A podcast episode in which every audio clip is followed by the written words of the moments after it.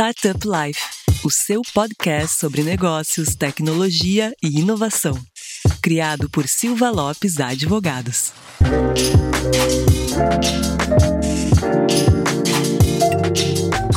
Fala galera, meu nome é Lion Lopes e está começando mais o Startup Life, o seu podcast sobre negócios, tecnologia e inovação. E como sempre, está aqui comandando a bancada minha grande amiga Cristiane Serra. E aí, Cris, beleza? Tudo certo, Lion. E hoje a gente tem mais um episódio especial, o quarto da nossa série Minha Jornada. Mas antes da gente trazer um pouco mais o que, que é a série e quem é o nosso convidado, vai lá aquele recado importante para os nossos ouvintes. Não esqueça de acessar o portal startuplife.com.br para notícias e informações sobre o ecossistema e também nos seguir no Instagram arroba Startup Life Oficial, nos seguir no Spotify ou na sua plataforma de preferência. Recado dado, então tenho mais um recado bem pequenininho. Já já a gente vai começar. Só para lembrar então os nossos ouvintes que os episódios novos da minha jornada vai ao ar sempre na primeira sexta-feira do mês e traz sempre um empreendedor de sucesso e de destaque no ecossistema de tecnologia e inovação brasileiro. Lion, conta então para o pessoal quem está aqui conosco hoje. Perfeito, Cris. E hoje a gente convidou um baita empreendedor aí, com um histórico e um know-how muito grande no mercado de fintechs, que aqui dentro do escritório a gente tem o prazer também de trabalhar em conjunto. Então eu vou chamar aqui para dar um alô e se apresentar o grande Paulo Davi, CEO da Grafeno. E aí, Paulo, beleza? Beleza, fala pessoal, tudo bem? Eu sou o Paulo Davi, CEO da Grafeno, um dos primeiros empreendedores de fintech no Brasil e hoje a gente vai falar de empreendedorismo e sobre a minha jornada. Maravilha, seja muito bem-vindo aí, Paulo, a mais um episódio aqui do nosso podcast. E Cris, eu sei que tu inaugura sempre a perguntinha clássica aí do, da nossa série. Momento Marília Gabriela da nossa série. Já vai entender, Paulo. então, além de CEO e fundador da Grafeno, o Paulo também atua como sócio do SPC Brasil na construção de infraestrutura do mercado financeiro. Mas, Paulo, quem é o Paulo Davi por ele mesmo? Olha, Cris, essa é uma boa pergunta, tá? É, é bem complexa, né? Eu sou. Ah, é por isso que é Marília Gabriela.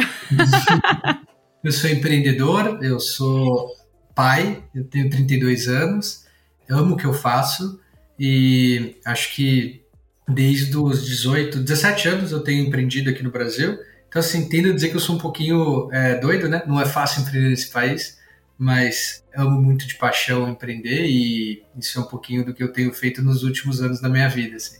Legal. E Paulo, tu tem um, uma experiência aí dentro do mercado de fintechs muito exemplar, né? Mas voltando um pouco antes, assim, dos seus primeiros empreendimentos no mercado de fintechs, gostaria de saber, Paulo, como que começou essa tua vontade de empreender, como tu entrou no mercado de tecnologia, como tu entrou no mercado de tecnologia para o mercado financeiro. Então conta aí como que iniciou a trajetória do, do pequeno Paulo aí? Legal, Lion. Essa também é uma pergunta que eu vou voltar lá para 2000 quase, né? Mas infelizmente eu perdi meu pai muito cedo, né? Eu tinha 12 anos e desde muito menino, assim, eu sempre gostei de empreender, então sempre vendia alguma coisa ali, tinha o pessoal jogando é, futebol, tênis, eu ficava do lado ali que não era tão bom no futebol e vendia as coisas ali pro pessoal que estava jogando, Gatorade, aquele negócio. E aí quando a gente, quando eu tinha 17 anos, eu discuti com a minha família na época, né? A gente teve que ser emancipado por causa desse problema com meu pai. E nós abrimos um restaurante de comida japonesa é, lá na minha cidade quando eu era menino, né? E foi um restaurante incrível, assim. A gente trabalhou muito tempo lá. Eu adorava o restaurante, mas era muito, muito, muito trabalhoso, né? Uhum. Aí eu não sei exatamente porquê, fui fazer direito. Eu não era um grande advogado, né? Por isso que eu fui empreender, acho, né? Mas ali na fila do vestibular eu decidi, puta, eu vou fazer o quê aqui? Gastronomia, administração ou direito? Fui para direito porque achava bonito. Trabalhei algum tempo como advogado, mas, de novo, não, não amava exatamente o que eu fazia, achava um pouco chato. Uhum. mas por sorte ali fui trabalhar num dos principais escritórios da América Latina, um grande escritório aqui de São Paulo. E aí, no meio ali da, da, da jornada como advogado, eu falei, puxa, eu gosto muito de empreender, não sou tão feliz aqui como advogado, vou fazer a faculdade de administração. E aí eu entrei numa pós ali em administração, e aí lá, lá na faculdade, né, é, lá no INSPER, eu descobri um pouquinho do Venture Capital, né, que nem existia quase nada disso de startup ali no começo dos anos 2010. Aí eu fui trabalhar num dos principais fundos de Venture Capital do Brasil, e aí eu amei, foi sensacional, foi incrível, a gente investia em um monte de empreendedor incrível, tecnologia de ponta, super sofisticado. Esse fundo qual que era, Paulo? É, eu trabalhava na antiga Incid, que hoje é a KPTL. Capital, né? É a Capital. Uhum. Então, a gente cuidava das empresas de São Paulo, né? Eu com os meus sócios na época, foi incrível, assim, foi uma baita experiência. E aí, lá, lá em 2012, 2013, começaram a surgir as primeiras fintechs lá fora, né? Não tinha nada quase aqui no Brasil. E na época, né, o desafio de montar uma fintech no Brasil, ele era meio regulatório, ele era meio, pô, será que pode, né? Você não vai preso, pode uma pessoa emprestar dinheiro sem ser o banco e tal. Aí eu falei, oxa, faz sentido para mim aqui, né? Eu sou empreendedor, eu adoro, amei ali conhecer o mercado de venture capital, de acesso a capital para empresas, e eu tenho formação jurídica, então era meio que o cara certo na hora certa. E aí, junto com outros sócios, né, naquela época, a gente resolveu montar um jeito no Brasil para uma pessoa emprestar dinheiro para outra sem ser um banco. Uhum. Né? Então, a uhum. primeira reação que a gente teve era: pô, Paulo, pode? Acho que não, hein? Cuidar para não ser preso. Aí começou, né? A gente falou: poxa, faz sentido, tá rolando isso lá fora. E aí a gente deu muita sorte, né? O escritório que eu trabalhei é um dos escritórios que tinha muito acesso ali ao Banco Central, né? Cuidava de muitas empresas é, do mercado financeiro. E aí eu falei lá pro pessoal, gente, olha, eu não tenho dinheiro para pagar o Pinheiro Neto aqui, que é o escritório caro pra caceta, uhum. mas eu tenho um bom relacionamento. Vocês topam me ajudar aqui a montar um modelo novo de negócio, e aí vocês acreditam um pouco em mim, vocês sabem que trabalho duro não vai faltar do meu lado, né? E aí a gente montou lá na época, né, um primeiro modelo de pô, escritório de advocacia ajudando startup, né? Que não era exatamente algo que fazia muito sentido na época. E aí a gente começou a montar desenhos jurídicos, etc. E aí começou a história da Biva, que foi um case super importante para o Brasil. Né? A gente pode falar um pouquinho mais dele ali, mas foi é, uma montanha russa ali de emoções. Né? A gente foi do chão ao céu, ao inferno, ao céu, ao céu de novo, em poucos meses, poucos anos. E depois a empresa foi comprada por um grande grupo, enfim. Então, essa jornada ali de entrar em fintech começou já em alto nível e com toda a força. Assim. Legal, maravilha. Bom, a Biva, para quem está nos ouvindo aí, é, é, um barco bem grande no, no, no, mercado de fintechs por ter sido a primeira ou uma das primeiras plataformas de empréstimos peer-to-peer -peer no Brasil e conseguiu viabilizar um formato uh, muito interessante de, de empréstimo peer-to-peer, -peer, seguindo bastante a regulação do Banco Central. E daí, Paulo, queria que tu contasse aí um pouquinho também para nós dessa experiência aí no início da Biva de como que vocês começaram a operar. Vamos lá, não, não estava na operação, mas provavelmente foi via triangularização utilizando o correspondente bancário. Tô certo? Tô errado? Ó, oh, lá, além de bom advogado, o cara é bom no comercial, né? Se eu tivesse te conhecido lá atrás, você tinha ajudado a gente a vender a companhia ali, né, pro mercado. Com mais propriedade do que eu falei a vida inteira lá, então sensacional. Mas conta aí um pouquinho para nós aí, Paulo. Assim, olha, a Biva, foi a primeira plataforma de peer-to-peer lending autorizada ali a, a, funcionar, né? A gente criou um jeito super específico, bem legal. A gente foi o primeiro cara a fazer empréstimo PJ online no Brasil. Quando você pega o primeiro radar fintech ali, tinha 15, 20 empresas na época, né? Uhum. Por coincidência, é, a gente, no Bank Acreditas, por coincidência, eu não conhecia o Sérgio e o Davi na época, a gente ficava na mesma rua ali em São Paulo, na rua Califórnia, num bairro que chama Brooklyn. Então, é, era super pequeno, né? O primeiro radar que aparece ali, a gente já estava lá. A gente fundou a primeira associação de fintechs do Brasil, né? A ABCD, a Associação lá de Crédito Digital. E a gente criou esse modelo ali de empréstimo entre pessoas, né? Que depois foi até regulado pelo Banco Central, né? Então, o Banco Central tem lá a Sociedade de Crédito Direto, Sociedade entre Pessoas, e eles regularam a gente.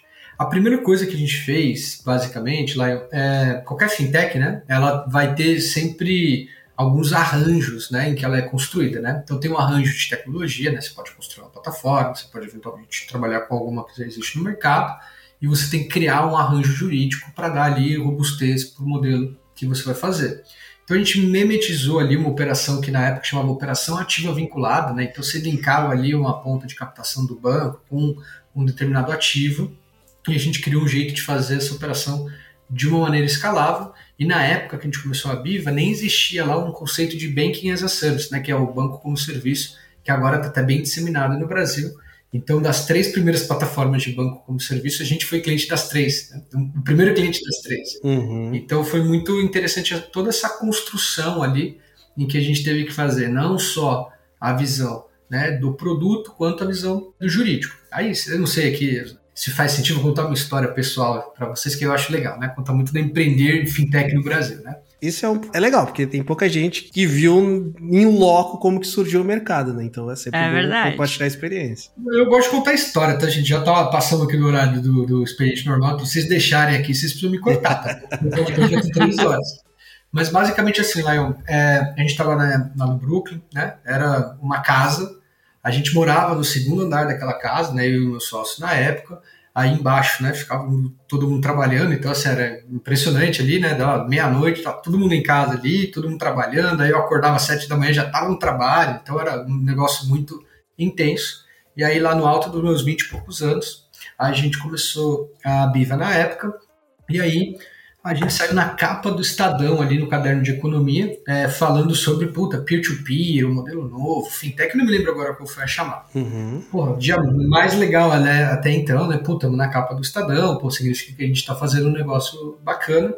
Saímos na capa do jornal ali no sábado, no domingo, segunda-feira, nove da manhã, a empresa já estava bombando ali, começa a tocar o telefone, alguém atende, né, é o telefone da casa, né, aí alguém atende, alô, é do Banco Central, eu queria falar com o Paulo Davi. Todo mundo ali, a gente já tinha um plano, né, para que isso acontecesse, eu não imaginava que ia ser tão cedo, né?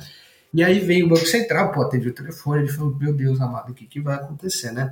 É complicado, né? Esse Banco Central, na época, ainda não sabia como que esses caras iam lidar com inovação, tecnologia, etc.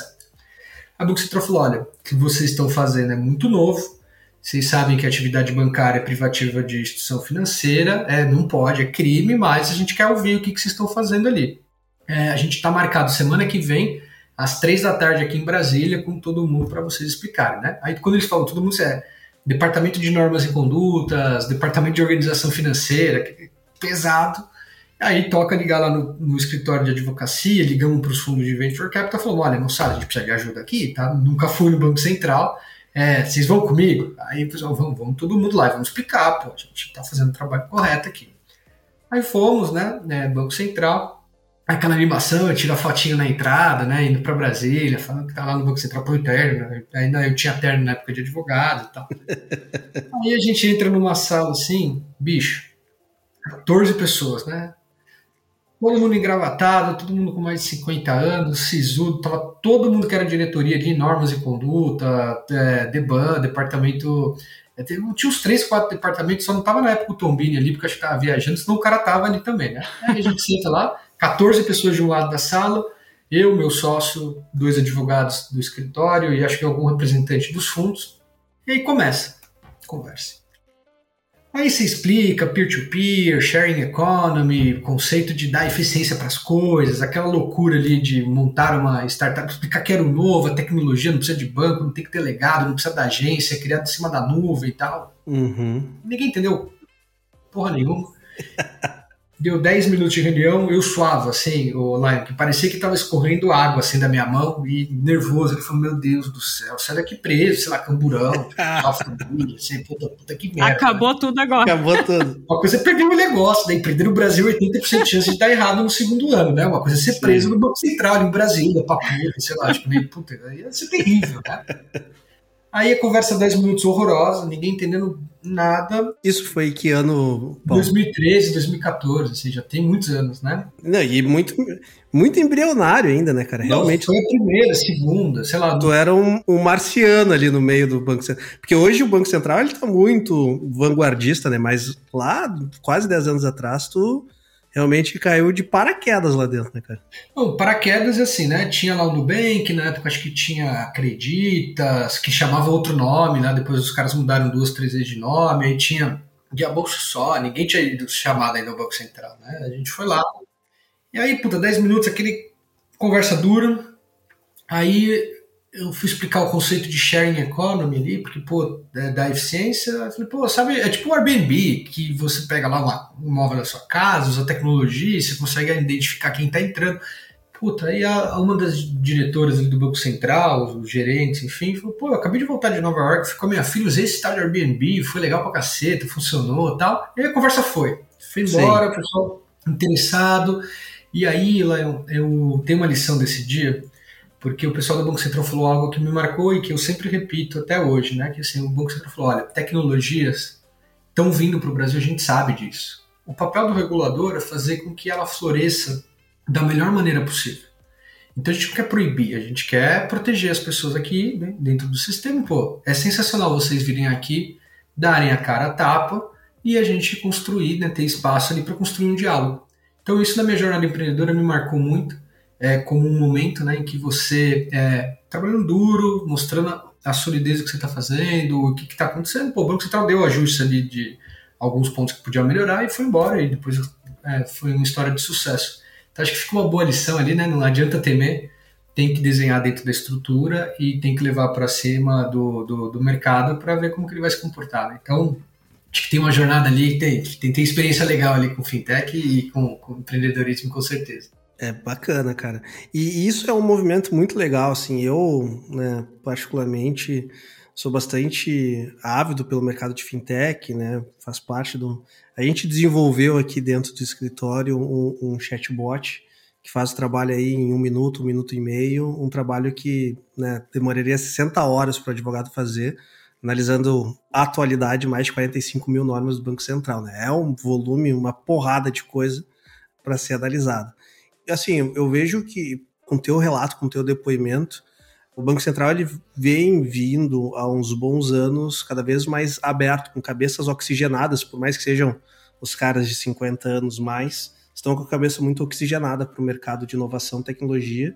E, né, para mim é um dos é o órgão público que eu mais admiro hoje e a gente trabalha muito próximo em virtude do, do mercado que a gente atende aí, né?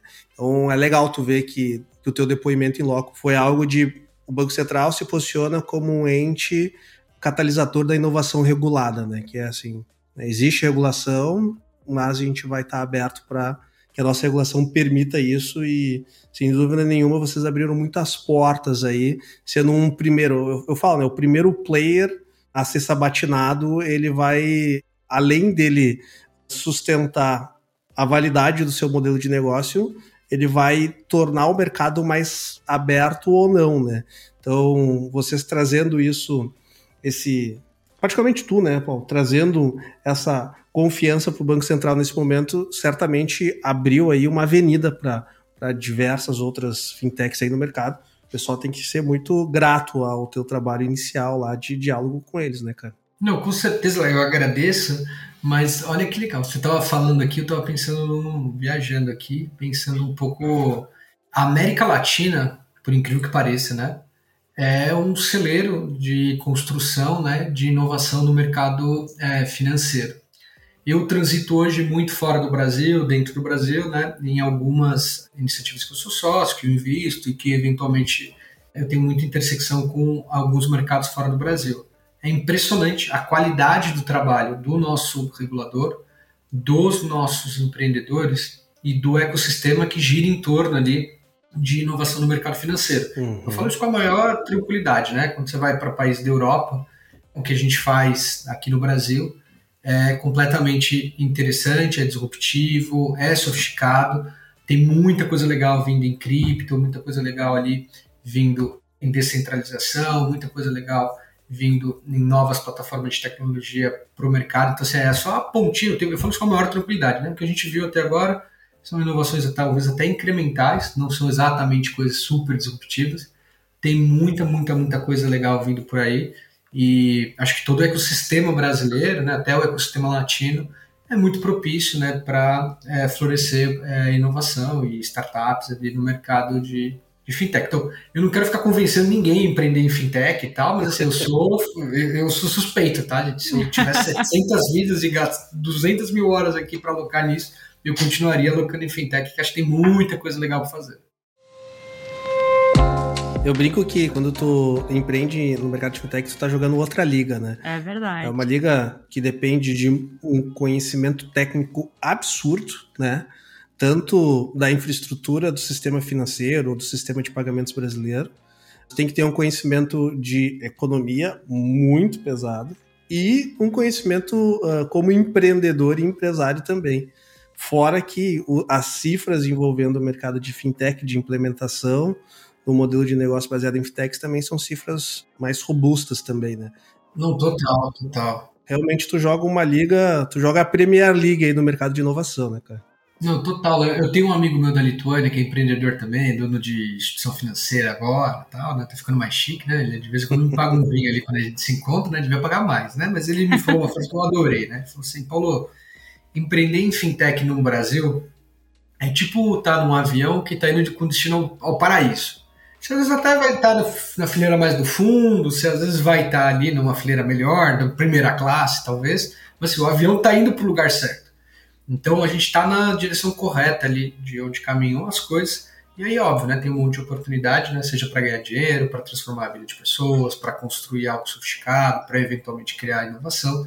Então eu, eu, realmente gosto muito do espaço e tem se desenvolvido muito, né, cada vez mais o esbarro com empreendedores de primeira qualidade, assim. E, de novo, dá muito orgulho poder né, navegar ali pelas cenas empreendedoras, né, Brasil afora e fora do Brasil, e ver o que, o que a gente faz, né, seja no papel do escritório, seja no papel do empreendedor, seja no papel do desenvolvimento, seja no papel de dados, enfim, é muito sofisticado aqui no Brasil e eu falo isso com a maior tranquilidade do mundo então dá bastante orgulho de falar, pô, a gente é criado no, na crise, né? Desde sempre que eu me conheço a gente vive em crise, né? Sim. E mesmo nesse cenário de crise, instabilidade, puta, meu, inflação, é uma porradaria, é 7 a 1 quase todo dia aqui que aparece na nossa vida, né? Mas a gente continua criando coisas sofisticadas. Eu acredito muito e acho que fintech ainda está bem no começo, assim, tem muita coisa legal para ver. E uma coisa que é bastante incrível também é a questão do, lado social, né, Paulo e Lion? Que Brasil, América Latina, a gente tem um número muito grande de pessoas desbancarizadas.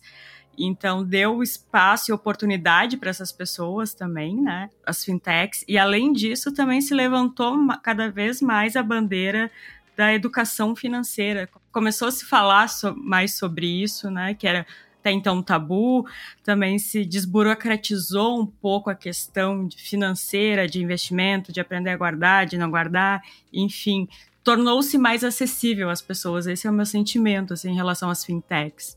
Não, com certeza, Cris. E acho que assim, né, são várias perguntas é, que você trouxe. Eu concordo com todas, né? De que o mercado na América Latina, não é porque eu, eu, eu, não tenho uma opinião super forte se banco é mal ou é bom, né? Faz parte da estrutura que a gente vive capitalista aí, tá aí, né? Por outro lado, né, eram quatro cinco bancos que tinham quase 80% do mercado, né? E quando você pega assim, o tamanho do mercado de crédito, por exemplo, né, e divide pelo tamanho do, do PIB, no Brasil, se eu não me engano, o número está abaixo de 60, né? Nos Estados Unidos é mais de 180. Então isso significa que assim, o mercado de crédito tem um espaço enorme para crescer. E aí você tem lá 60 milhões de pessoas que estão desbancarizadas ou negativadas, você tem custo é muito mais caro, né, para você acessar o mercado financeiro quando você não comprova muito bem a sua renda do que por exemplo o Google que capta meio por cento ao ano. Então no final tem um monte de oportunidades ali para você incluir né, mais pessoas dentro do mercado de uma maneira saudável. Né? Então, a tecnologia ajuda muito você acessar essas pessoas, né, entender essas pessoas, entender a necessidade, construir um produto que se adequa à necessidade desse público.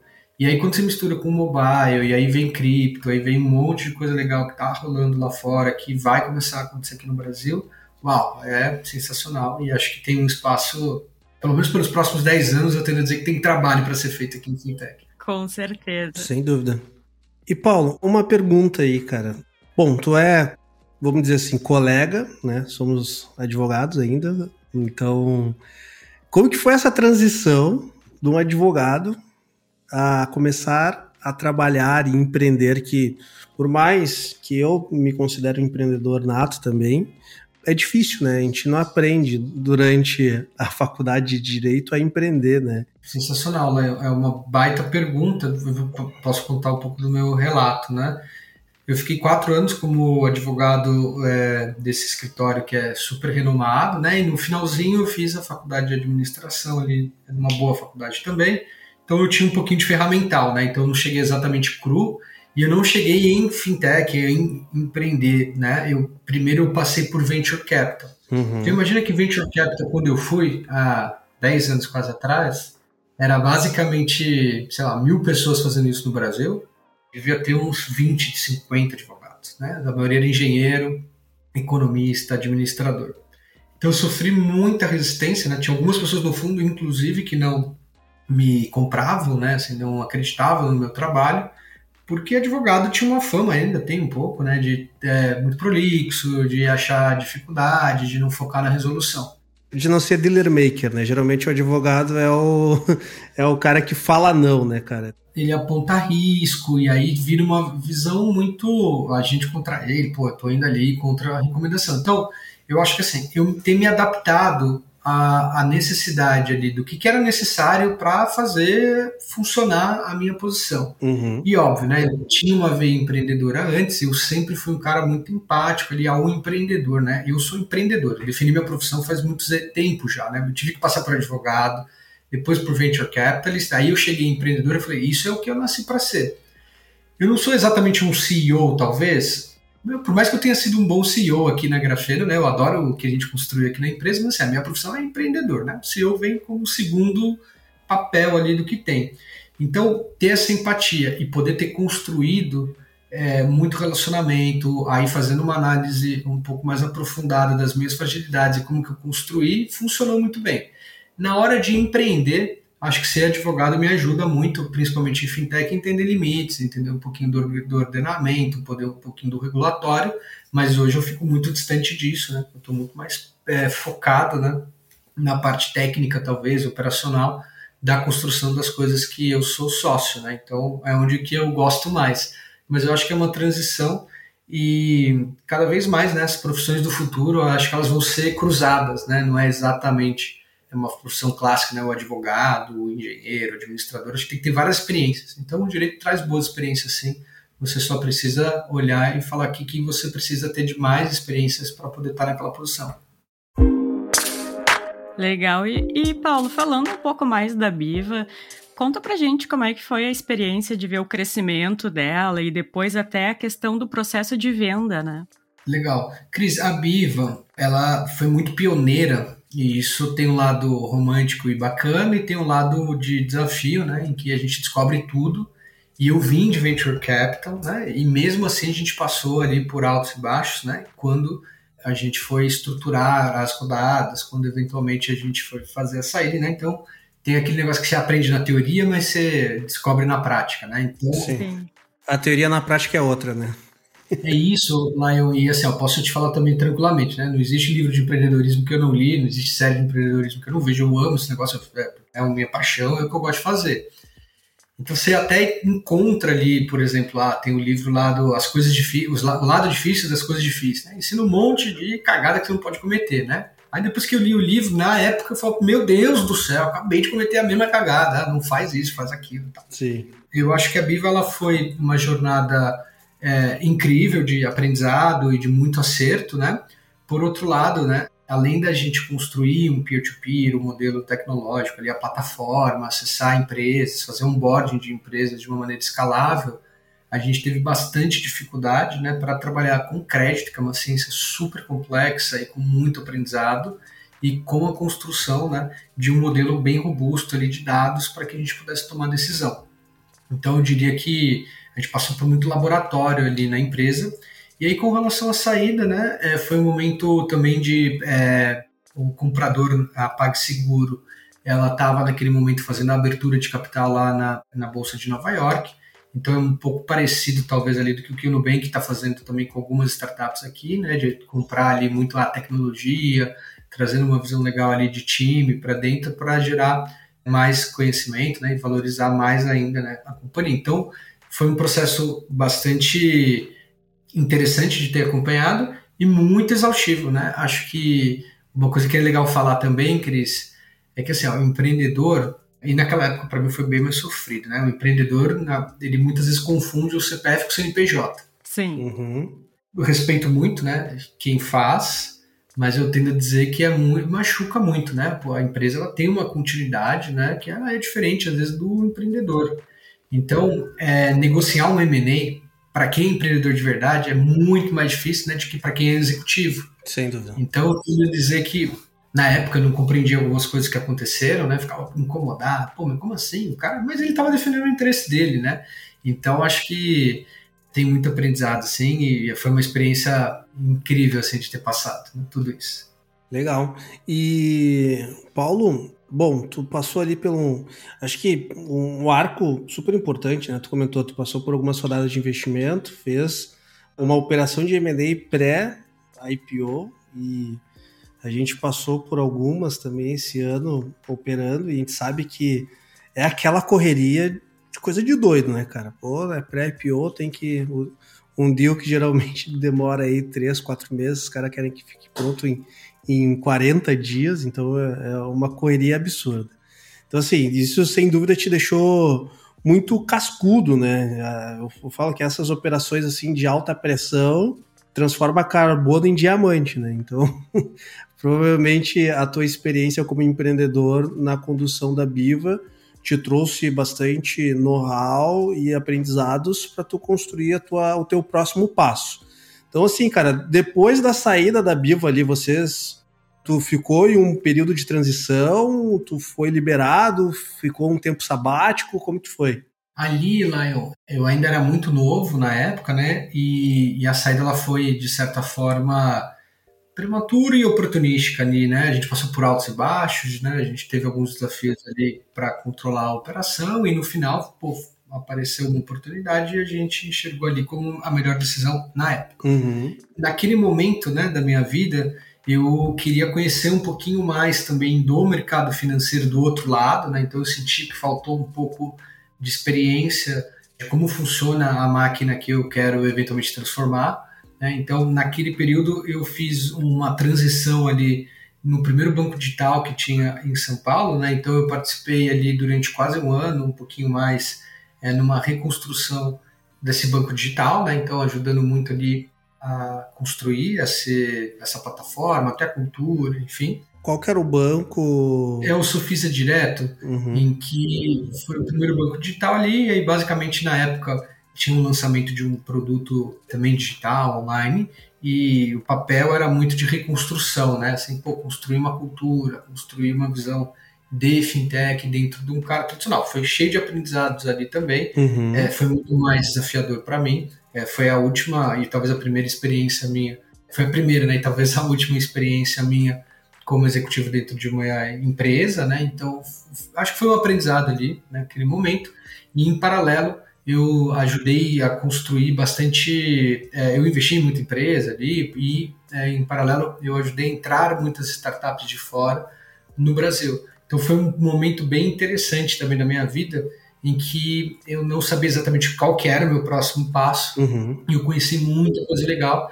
Eu conheci muita tecnologia sofisticada, eu conheci grandes empreendedores e acho que foi um, um, momento ali de reflexão, né? O que, que seria o próximo grande desafio? O que, que seria a próxima grande é, oportunidade? E Paulo, uma pergunta. A gente tem basicamente a mesma idade, né? Tu comentou no início que tem 32, eu tenho 33.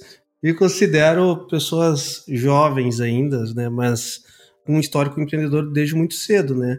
Só para o pessoal que está ouvindo aí ter uma, uma ideia essa, essa saída da PagSeguro, entrada para a Suvisa direto, tu tinha mais ou menos quantos anos aí, Paulo? Era 2017, faz quatro anos, eu devia ter 27 anos, 28. 28 anos. Legal, bacana. Então pensa assim, é lógico, né? Era, foi só dando um exemplo ali, né? Porque não é exatamente uma jornada empreendedora, né? mas era uma construção, né? Então imagina lá no banco, né? Por mais que fosse o primeiro banco digital, né? toda a diretoria da empresa tinha 45, 50 anos, né? E eu era o único cara ali com menos de 40 anos, é, na rodada de decisão, falou, pô, é isso que a gente tem que construir, a gente tem que mudar a cultura, a gente quer contratar pessoas com viés diferentes, né, com mais diversidade, enfim. Então foi um grande aprendizado, acho que teve algumas coisas foram super bem sucedidas, outras não foram, e aí teve uma visão muito legal, assim, de, poxa, o que, que dá para fazer quando você é uma empresa que tem 60 anos, né? Porque quando você monta um negócio do zero, tem uma beleza enorme, né? Você não tem legado, você não tem nada que te segura, você pode fazer basicamente o que você quiser. Por outro lado, né, falta aquela estabilidade, né, para você poder construir coisas duradouras, né? Então isso foi uma coisa que na época isso para mim era muito importante, né? Como é trabalhar numa estrutura com estabilidade, né? E aí, enfim, para mim foi muito desafiador, né, que tinha menos vantagens do que trabalhar numa estrutura em que você é mais leve, que você consegue construir mais coisas. E aí, nesse meio do caminho, né, veio o desafio da grafena, né? E aí era o olho brilha na hora, né? De falar, poxa, ok, eu encontrei o próximo grande desafio. Então, acho que também tem muito da, da experiência, né? Hoje, com 32 anos, né? Ter passado por tanta coisa, eu consigo, às vezes, olhar para trás e falar, hum, talvez não fosse a hora de fazer o próximo movimento, calma um pouquinho, olhe um pouco mais o mercado, dá uma lapidada aqui na ideia, do que só construir, construir, construir, construir, que às vezes está cavando um buraco que não te leva para um lugar que você quer. Então acho que tem, tem boas experiências e com 32 anos, pô, eu sou super grato, né, por ter passado por tudo isso e hoje poder estar numa posição de liderança, numa empresa que cresce absurdamente como a Grafeno, acho que só contribui, né, são, são experiências que ajudam muito. Perfeito.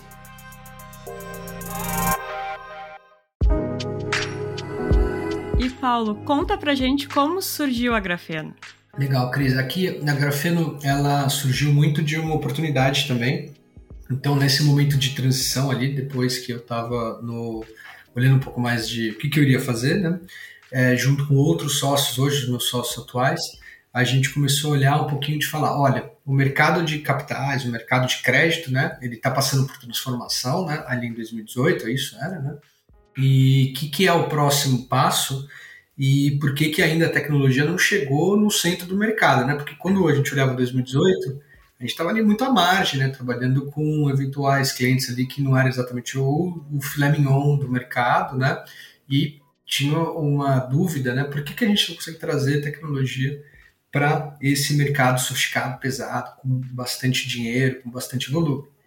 E a gente viu essa oportunidade né, na Grafeno né, de construir uma empresa focando ali nas grandes empresas que dão crédito no Brasil, os grandes fundos de crédito, etc.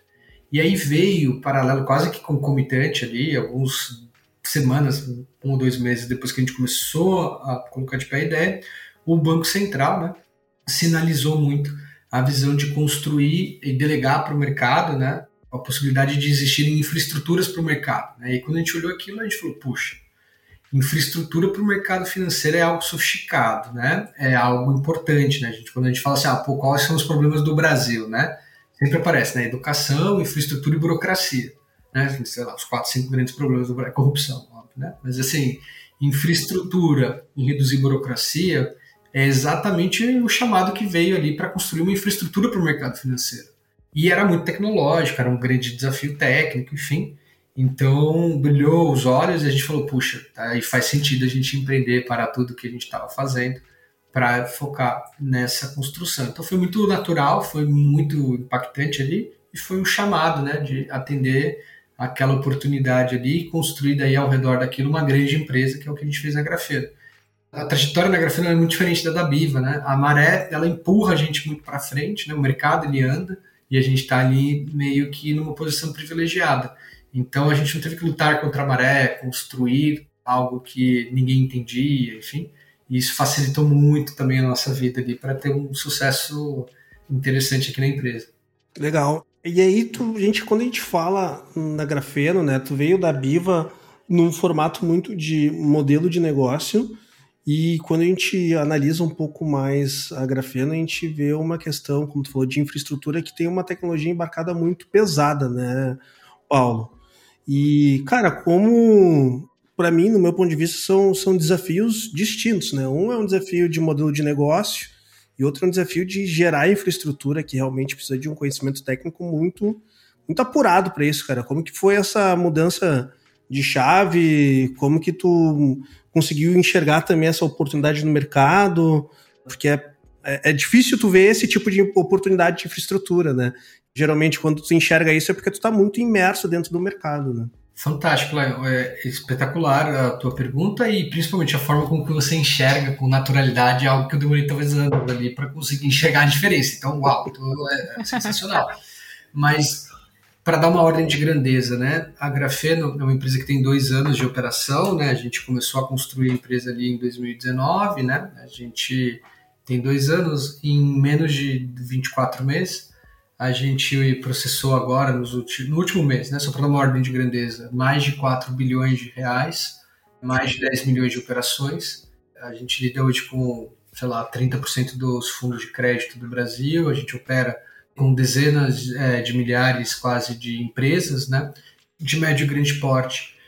E o desafio da Grafena é um desafio muito técnico, né? A gente é uma infraestrutura reguladíssima pelo Banco Central, então você pega lá a estrutura de empresas que o Banco Central tem, né? Tem sociedade de crédito direta, tem IP, tem banco, banco comercial e tem a registradora, né? A IMF, né? Infraestrutura do mercado financeiro, super regulada, né? como uma das empresas em que a gente teve que passar por um enorme escrutínio ali pelo Banco Central, enfim, todas as políticas. A gente discute coisas assim, ah, se a Amazon quebrar, olha que loucura, né? Pô, se a Amazon quebrar, né? Mas a AWS quebrar, né? Pô, a gente usa, a gente registra nossos dados na nuvem. Então tem que ter esse nível de preocupação, porque não dá para perder só, né? Ah, quebrou a, a AWS, o cara subiu no foguete e se espate um pouco, beleza, e aí? Então esse é o nível de desafio que a gente tem hoje na Grafeno, e com certeza, né, ter sido um empreendedor de primeira geração de fintech no Brasil, ter passado pela Viva, ter visto bastante coisa é, depois e aí ter participado de algo tão grandioso, é possível porque tem uma construção, né? São é, camadas, layers ali que a gente vai adicionando na nossa experiência e aí proporcionam com que a gente pudesse assumir um desafio dessa magnitude. Mas é muito técnico e é muito pesado do ponto de vista regulatório, né? Então, discussões lá com o Banco Central envolve entidade de classe, envolve lá um monte de associação, caras que então, não têm o menor interesse, às vezes, de trazer inovação para o mercado. E então é bem pesado, assim. Tem alguns fios de cabelo branco que vieram muito por causa desse peso que a gente carrega. Perfeito. Evoluindo um pouco aqui na conversa da tua jornada, tu passou ali por uma jornada como advogado, né? Começou a empreender na Biva, foi pro outro lado do balcão na Sofisa, aprendeu bastante dores e calos do mercado, vamos dizer, empacotou isso dentro da Grafeno hoje, pensando em infraestrutura, e tu trouxe aqui, ampassar um pouco, uma experiência de, ah, eu trouxe algumas fintechs para o Brasil e invisto em outras também.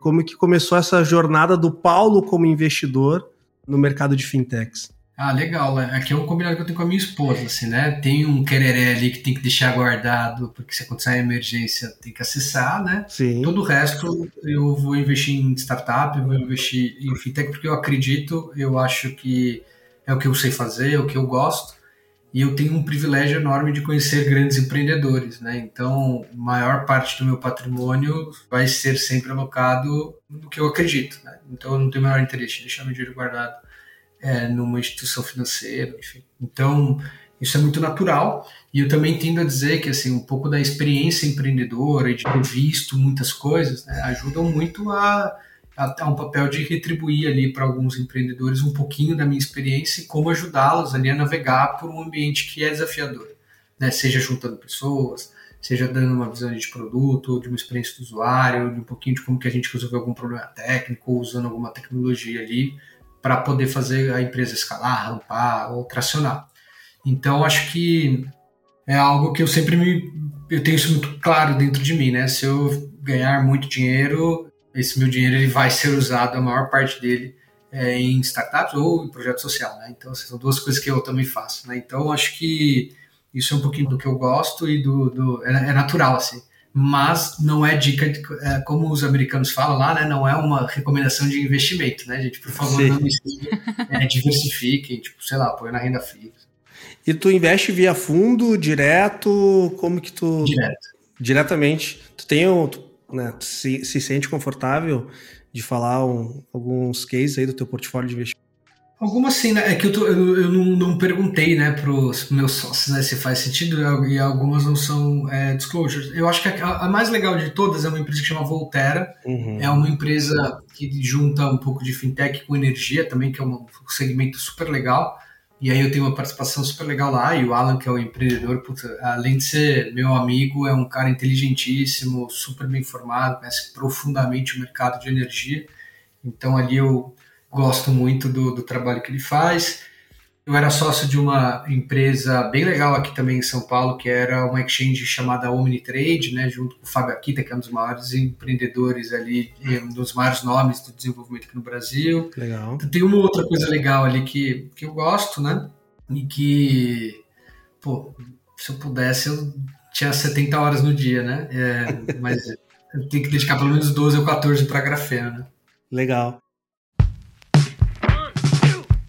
E Paulo, essa, essa experiência como né, já tendo um track record interessante, né, também já tendo trabalhado em fundo de em gestora de fundo de investimento, né, sendo investidor, isso traz uma maior facilidade para ti na captação de novos investimentos, de conversa com os fundos. É, isso te trouxe uma vantagem aí ou, ou tu vê que não mudou muita coisa? Não, é, com certeza traz, é óbvio. Eu tendo a dizer que até o meu sócio na Grafena, o João Pirola, né, que é um cara também, ele trabalhou muito tempo com investimento em startup, enfim. Eu acho que ele é um cara que tem um acesso fenomenal, acho que não existe fundo que não o receba bem, né, por conta uhum. da trajetória, da experiência e da qualidade de trabalho que ele sempre faz. Mas eu tendo a dizer que, assim, Leon, é, um empreendedor de segunda, terceira, quarta geração, enfim, ele talvez tenha mais facilidade para marcar uma reunião, para eventualmente ser recebido ali para uma conversa, né? Sim. Eu não conheço nenhum é, VC, eu não conheço nenhum investidor que vai né, investir em alguém que não mostra ali brilho no olho, que não mostra um projeto sólido, que não mostra uma oportunidade de mercado relevante. Então, eu acho que assim, leva, né, tudo isso leva até uma primeira reunião, né? Mas acho que hoje em dia, com o LinkedIn, com um pouquinho de, sei lá, com esforço, você consegue essa primeira reunião de qualquer outro jeito. Então, é um misto de ajuda, mas eu não acho que ajuda muito, não. Acho que cada caso é um caso, na hora do vamos ver ali, se o cara não brilhar o olho, ninguém mexe. Legal, legal. E para encerrar o nosso bate-papo, quais são os próximos passos do Paulo? Tanto na grafeno quanto na vida, nas outras atividades. O Cris, a Maria Gabriela tá ferrada, hein? Abre o olho, Marília Gabriela. Ela tá. Você não tá indo em forma ali, você, como que ela tá, mas poxa, você tá uma entrevistadora de primeiríssima, né? Obrigada. A Cris é jornalista, né, Paula? Daí então já, já tem as manhas já. Né? Não, não, é igual empreendedor, tem um monte, né? Jornalista bom também é, é um bicho específico, né? Então, muito legal, Cris, essa pergunta. Olha, Pessoalmente, eu acho que tem muito aprendizado ainda para ser construído, né? Então, eu sempre me penso assim, pô, o Paulo de 32 anos, né? Ele é um cara que está indo bem, né? É um cara que gosta muito do que faz, mas ele ainda tem muitas coisas para construir, muitas coisas para provar. Então, eu tendo a dizer que pessoalmente eu tenho visto muita evolução, né, do que eu quero, o propósito, como que eu vou construir os próximos passos ali e tentando achar cada vez mais, Cris, um equilíbrio saudável entre ser um cara relevante profissionalmente, que para mim é importante, para algumas pessoas não é, né? Para mim é importante ser profissionalmente minfo, né? Com significado e construir algo novo, conciliando com as coisas que já, eu já sei que são importantes para mim pessoalmente, né? Na minha vida familiar, na minha vida pessoal, com os hobbies que eu tenho. Então, achar esse equilíbrio cada vez mais tem se mostrado importante e um grande desafio, né? E principalmente nesse momento pós-pandemia ali, eu acho que é algo que o Paulo, é, pessoa física, tem buscado muito. A Grafeno, acho que o céu é o limite, de verdade. O Banco Central é, traz a visão do registro, né, como algo basilar ali, quase que de todo o novo mercado de crédito que vai surgir. Né? Então, tem um montão de ativos né, que vão ter que ser registrados, né? cartão de crédito, duplicata, ativos do agronegócio e a gente é uma das únicas infraestruturas né, que tem competência, capacidade técnica para entrar nesse mercado. Então, eu tendo a dizer que assim, tem um espaço enorme ali para atuar trazendo infraestrutura para o mercado e trazendo inovação para que as empresas possam usar grafeno para evoluírem, né? E aí tem muito desafio interessantíssimo técnico de desenvolvimento, na visão de produto, numa visão de marketing, numa visão de ida para o mercado, pessoas. A gente já tem mais de 100 pessoas hoje confiando e trabalhando no nosso propósito, na nossa história. Então, acho que tem muita coisa legal ali pela frente e é muito privilégio poder fazer isso tudo né, com pessoas que eu admiro, que eu gosto, que estão comigo do lado. Então, assim, eu estou super feliz, né? Estou num excepcional momento. Minha filhinha tem três meses. Olha aí! Parabéns! Pô, parabéns, pô. Valeu, não podia estar mais feliz, se dando super bem, ela é um amor. Então, assim, tá tudo dando certo, né? E é continuar trabalhando duro. Acho que, de novo, fintech tá só no começo. Eu sei que é meio estranho, faz, faz cinco, seis anos que esse negócio tá rolando e eu tendo a dizer que ainda tem bons anos pela frente, então é, vamos ver o que, que, vai acontecer, mas tem muito trabalho duro aí. Cara. Legal, Paulo. Pô, muito obrigado por ter participado aqui do nosso, de mais um episódio aqui do nosso podcast. Parabéns pela tua jornada, cara. Realmente é uma jornada uh, inspiradora.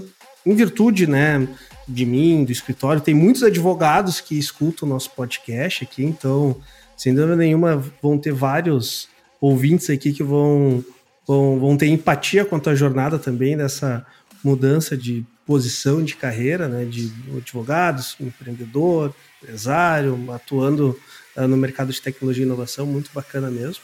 E já fica o convite aqui para participar de novos episódios aqui. Acho que a gente está num momento de evolução muito grande no mercado uh, de fintechs no Brasil. É uma evolução que não para, né? Então a gente, quando a gente fala de mercado de fintech, a gente está quatro anos aí num, numa crescente muito grande no mercado de fintechs e realmente cada vez mais o Banco Central está abrindo portas para a parte de infraestrutura, de democratização. Então, acho que, cara, sem dúvida nenhuma, a gente vai ter bastante assunto para tu compartilhar aqui no nosso podcast com os nossos ouvintes. E, né, mais um agradecimento aqui público também. Agradecer bastante a confiança da Grafena aí no nosso trabalho e a gente fica muito feliz de poder ajudar vocês na, na jornada aí. Parabéns, Paulo. Parabéns pela. É filha ou filho? Filha, é Maria Heloísa, é a Malô. Parabéns aí pela filhota aí, deve estar passando algumas noites em claro agora. Puta, eu não posso nem falar isso alto, né? Porque senão mas ela é incrível, calmíssima, a gente dá super bem, ela dorme a noite quase inteira, é incrível. Ah, legal, legal. Abençoada, muita sorte com ela. Maravilha, muito obrigado aí. Parabéns agora nessa nova jornada aí como papai também, né? Realmente, eu falo que é, é o maior empreendimento que a pessoa pode ter, é criar um filho, né, cara? Então, daqui a uns anos vamos ter que fazer uma atualização aqui do episódio. Não, tomara com mais dois ou três seria incrível, né? A Malu é demais. Se eu soubesse, eu já tinha tido filho antes. Mas muito obrigado, tá, Laio e Cris? É muito bacana poder participar e contar um pouco da trajetória se eu puder ajudar algumas pessoas a empreender e tomar a decisão né, de se jogar e trabalhar com propósito, com certeza é algo que, que faz muito sentido. E é um privilégio poder vir aqui contar um pouquinho para vocês. Então, obrigado mesmo e que a parceria fortaleça cada vez mais e que existam outras oportunidades. Foi sensacional bater esse papo com vocês. Maravilha. Por fim, Paulo, se alguém quiser entrar em contato contigo, trocar uma figurinha contigo, qual é o melhor canal aí para tirar uma dúvida contigo, quiser compartilhar experiências, como que faz? Eu uso bastante o e-mail, né? Então é o paulo.davi com demudo no final, arroba grafeno.digital, ou pelo LinkedIn, é, Paulo Davi, tá lá, é uma fotinho bonita ali, um sorriso no alto do prédio, né? Então mandem a mensagem, a gente troca uma ideia e troca figurinhas. Maravilha. Então tá, pessoal, vamos chegando aqui ao fim de mais um episódio aqui do Startup Life. E Cris, tenho certeza que a gente vai se ouvir no próximo episódio. Um abraço aí para toda a audiência e até mais. Até lá.